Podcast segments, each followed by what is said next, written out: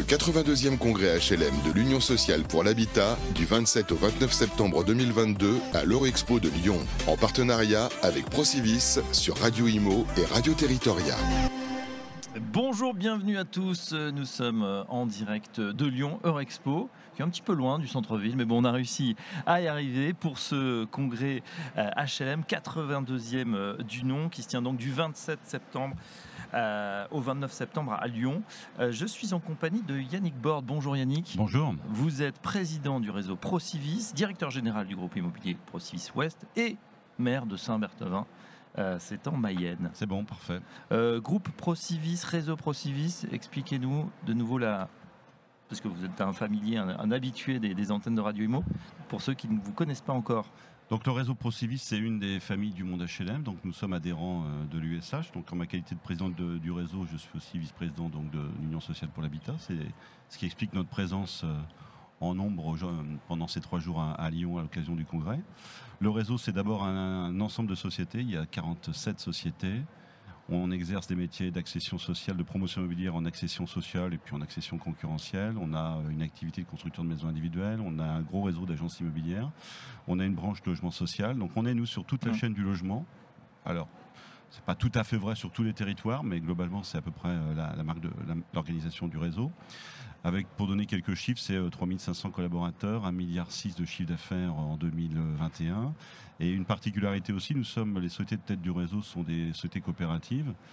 Euh, donc des secteurs de l'économie sociale et solidaire, ce qui veut dire que la, performance que nous avons dans, notre, dans notre activité, les résultats que nous, que nous dégageons sont soit réinvestis dans le développement, principalement réinvestis dans le développement de, de, nos activités, mais également dans des actions sociales dans le domaine du logement.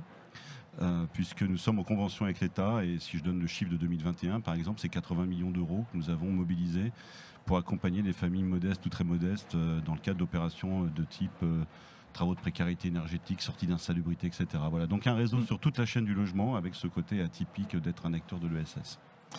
Euh, Yannick Born, une question euh, tout de suite d'actualité. Quand voilà, on, démarre ce, salon qui va être placé, euh, à n'en pas douter, sous le signe des préoccupations liées au coût de l'énergie.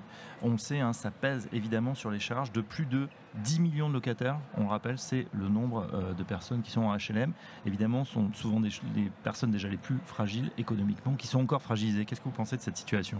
Effectivement, il y a 5 millions de logements sociaux, donc on va avoir une vraie vigilance par rapport à ça, puisque le bouclier tarifaire qui a été euh, le, soutien apporté par l'État, qui, qui était essentiel et qui est crucial et qui est important, va se réduire progressivement, notamment au 1er janvier prochain. N'oublions pas non plus que dans tout le parc locatif privé, on va se retrouver dans des situations assez identiques. Euh, ceux qui sont aussi propriétaires de leur logement vont certainement avoir quelques mauvaises surprises avec le coût de l'énergie. Donc on a mhm. vraisemblablement là quelque chose euh, qui est euh, assez, assez préoccupant, bien au-delà des seuls locataires HLM. Après, concernant euh, le, parc social, là où l'attention va être portée ces prochaines semaines, c'est qu'on va arriver dans les périodes de régularisation de charges, on va arriver dans des moments où il va falloir discuter de la remise en chauffe des bâtiments, et on voit bien qu'on est tous en train d'essayer de réfléchir à à ne pas exagérer. Il y a ce mot sobriété qui est employé dans de multiples cas depuis euh, cet été.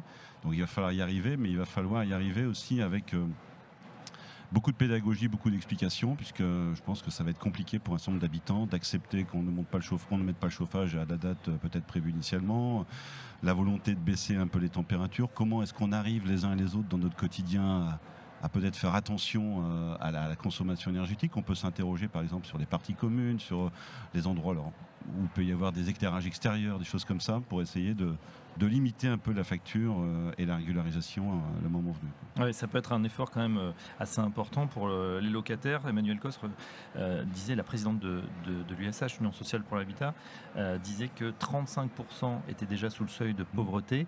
On sait que les coûts de l'énergie ont explosé. Ça veut dire, vous, en parlez, quand il va y avoir ce rééchelonnement, on peut avoir des factures qui vont grimper, qui vont faire x2, x3, x4 Certains professionnels parlent de x10 et donc des répercussions en dizaines, en centaines d'euros pour certains locataires. Ce qui est certain, c'est que la population logée par le parc social, c'est une population en grande partie modeste. Aujourd'hui, quand Emmanuel précise qu'il y a 35% des locataires qui sont sous le seuil de pauvreté, elle insiste bien sur la population logée. Donc je pense qu'il n'y a pas personne ne, remet en cause la, typologie de la population que nous, que nous logeons. Et en plus, il faut aussi se rendre compte, moi je, le vois par exemple sur la, commune dont je suis maire, qui est une commune qui, qui est une commune SRU, donc avec du logement social, c'est qu'on remplace la plupart du temps celui qui part par quelqu'un de plus modeste, ou en tout cas par rarement quelqu'un de plus aisé. Donc on a quand même une population qui, se fragilise et qui est de plus en plus sensible sur les questions financières. Donc effectivement, dès qu'on arrive avec des, périodes comme aujourd'hui, peut anticiper parce qu'on parle de l'énergie qui, est un peu mm, sur le mm. haut de la pile, mais il y a tout l'enjeu inflation aussi, puisque dans, dans, le coût de fonctionnement des organismes, il y a la maintenance ascenseur qui va augmenter, l'entretien qui va augmenter, les espaces verts l'entretien des espaces extérieurs qui peut augmenter, la masse salariale des, entreprises qui est aussi soumise à, rude épreuve dans le contexte inflationniste que subissent ces salariés.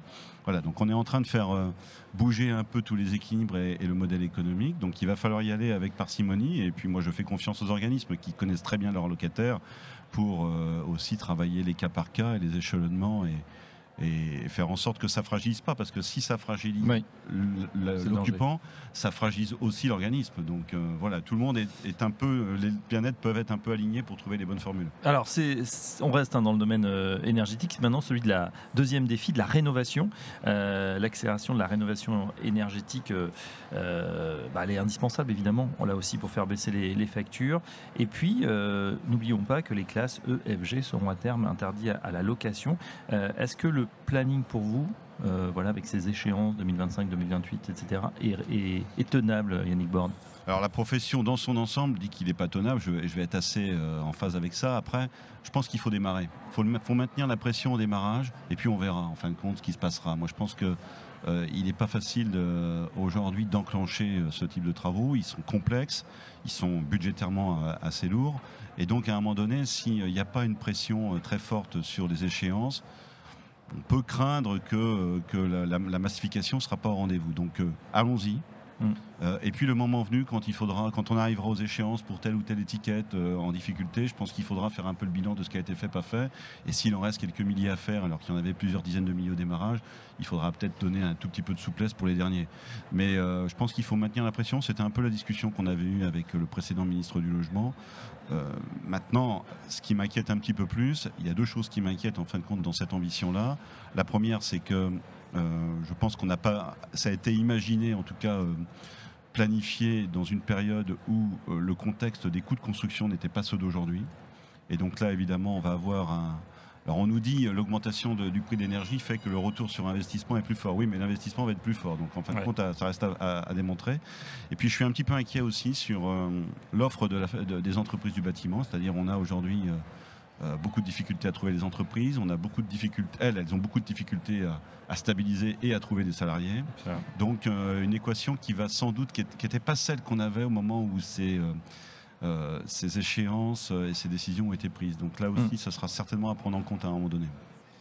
Euh, c'est noté pour ces, deux inquiétudes. On termine avec la construction qui est en berne alors qu'on a 2 millions, plus de 2 millions de personnes qui attendent, hein, qui sont dans l'attente d'un logement social. Et pourtant, c'est vrai qu'on n'arrive pas à faire sortir bah, les chiffres. 250 hein. 000 logements est premier Emmanuel Vargon sur la période 2021-2022. On en est malheureusement un petit peu loin. C'est le gros sujet à mon sens, puisque aujourd'hui la chaîne du logement, ce qu'il faut bien comprendre, c'est qu'elle fonctionne euh, avec tous les acteurs et tous les secteurs. C'est-à-dire si vous ne construisez pas euh, en accession sociale à la propriété, vous ne faites pas sortir des locataires du parc HLM ou du parc social. Si vous ne construisez pas du locatif, vous ne faites pas rentrer euh, les jeunes ménages dans, le logement, dans un logement autonome. Voilà. Donc on a toute une chaîne qui aujourd'hui est, malade, hein, est complètement rompue. Alors il y a plusieurs facteurs à ça. Hein. Il y a, euh, je pense, une vraie difficulté de construire. Je lisais euh, euh, ce week-end une, tribune d'un certain nombre de maires dans le journal du dimanche sur la, problématique foncière et de faire jouer un rôle à l'État dans ce domaine-là. Pourquoi pas? C'est pas nécessairement la, piste que moi je, je prendrais, mais euh, en même temps, je pense qu'il faut que les élus poussent aussi la construction de logements. Il faut qu'ils aillent au maximum de ce que leur PLU le permet. Il y, a, aussi quelques mm-hmm. études très récentes qui sont assez nouvelles mais intéressantes où on fait remarquer qu'on ne construit que à 50-60% de, ce que les PLU permettent de faire, les plans, les plans locaux d'urbanisme. Voilà, donc il, faut que tout le monde déclare quand même qu'on a vraiment besoin de logements. Moi, je, souhaite, ce sera un peu mes propos quand je serai en tribune ces, ces prochains jours, de dire il faut que l'État le monde HLM et tous les acteurs de la profession plus largement euh, diagnostic quand même, euh, fasse ce diagnostic en début de quinquennat pour bien voir qu'on est sur la même ligne et qu'on se dise oui, il y a besoin de logement. Mm. Où est-ce qu'il y a besoin de logement Puisque ça a beaucoup bougé, ça aussi, notamment avec la crise sanitaire et un certain nombre de territoires qui ont vu leur euh, attractivité évoluer. voilà, donc la construction neuve, elle va être compliquée. Elle va d'autant plus être compliquée qu'elle aussi, elle souffre de la capacité des entreprises du bâtiment à faire. Et elle va être compliquée aussi avec des coûts de construction qui ont littéralement explosé.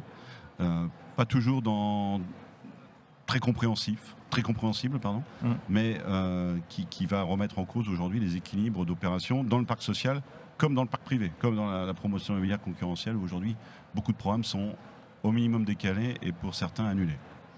Voilà, bah, autant de, défis, hein, hausse des prix de l'énergie, rénovation énergétique, construction, euh, dont on va parler tout au long de ces euh, trois jours. Merci à Yannick Borde, hein, président du réseau Procivis, directeur général du groupe immobilier Procivis Ouest, maire de Saint-Berthevin. Et puis merci à Procivis de nous accueillir sur euh, son stand au sein de l'USH. À très bientôt sur Radio Imo, Radio Territoriale. Merci beaucoup. Le 82e congrès HLM de l'Union sociale pour l'habitat du 27 au 29 septembre 2022 à l'Eurexpo de Lyon, en partenariat avec Procivis sur Radio Imo et Radio Territoria.